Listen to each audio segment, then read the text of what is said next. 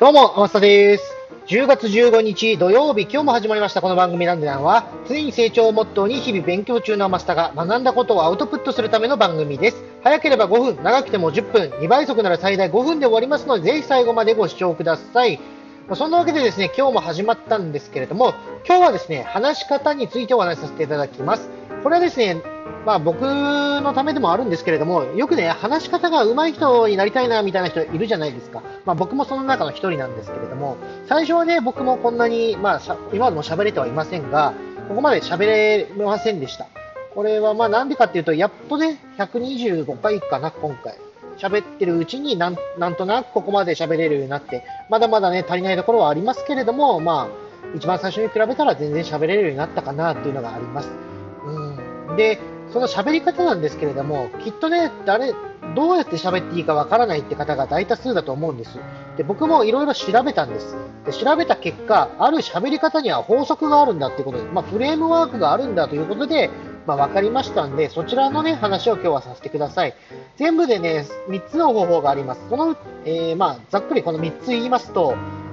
えー TAPS 法、 TAPS 法、 PREP 法、SDS、えー SES 法、これちょっとなんていう訳すのかわかんないですけれども、とりあえずこの3つがあります。それぞれね、英語の頭文字なんですけれども、えーまあ、 TAPS、TAPS で合ってるのかな？まあ、この TAPS 法って読みますは、to be、理想、as is、まあ、現状、 problem、問題、 solution、解決ということで、頭の頭文字を取って TAPS。で PREP 法は、えーこれ以前話しましたけれども、 point、reason、example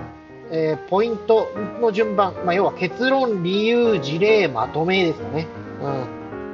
うん、で、SDSO。これはサマリー、あ概要、えーディテール、詳細でサマリー、で、また再度まとめっていう感じで書いてありますが、全部にね、あの結論があるのは、最終的にどうなりたいかっていう結論っていうんですか。そういうのを、まあ、先に言いましょうよ、みたいな感じ話です。えーまあ、要はまとめですよね。まとめを最初に言ってから、まあ、それに付随して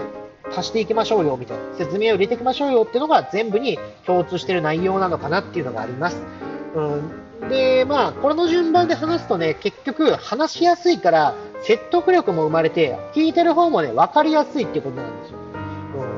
うん、で、まあ、これはね、確かにそうだなと。僕もこの話し方してるのはめったとないですけれども、この話し方でね、話を組み立てると非常に喋りやすいです。それこそまあ10分超えちゃう時もあるんですけれども、そういう話をするときは大体このどれかしらの方法を使ってますね。まあ、本当はね、この僕今こう何気なく話してますけれども、原稿を先に書いてから、この順番でまず原稿を書いてから喋り始めればいいんだろうなとは思うんですが、そうやってるとね、ちょっとまあ気軽に進められないと。まあ、こう喋りながらでもこういう順番で喋れるようになることっていうんですか、最終的に。それが僕の目標なんで、まあもう、いきなり喋り始めて、このまま突き通そうとは思ってるんですが、多分ね、どっかでこの考えも変えないとうまくならないんだろうなっていうのも、まあ、いろんな方からの意見を聞くと分かります。あとはもう元から喋りが上手い人ってもいるじゃないですか。え、どうやったらそこまで持っていけるのみたいな。ああ、そういうことね、みたいな。そういうね、なんか興味を引かせるための話術っていうんですか。そういうのもなんかあるらしいんで、ちょっとね、それはまた研究して、今度ね、まとめられたら、まあ今話した方法、えーまあ、どどれかしらの方法で話させていただきますんで、あその時にね、あそういえばあの時言ってたわ、あの方法で話してるんだみたいな感じで思っていただければ、あの幸いです。で、まあ今日は、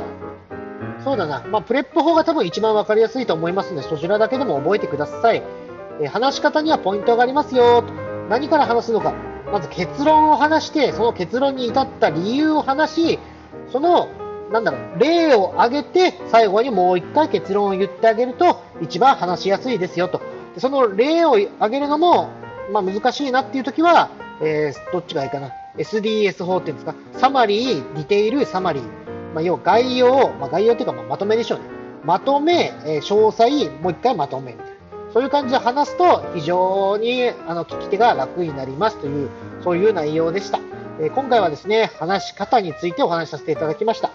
この番組の感想等ありましたら、ぜひ、ご連絡ください。その際の連絡先は、僕ツイッターやっておりますので、そちらにください。アカウントは、アットマーク、アマグリスター。アマグリはローマ字で、スターは英語です。もしくは、ひらがな4文字で、アマスタと検索するとすぐにわかるかと思います。ツイッターだけじゃなくて、同じアカウントでインスタもやっておりますので、ぜひね、フォローお願いいたします。それじゃあまた明日バイバーイ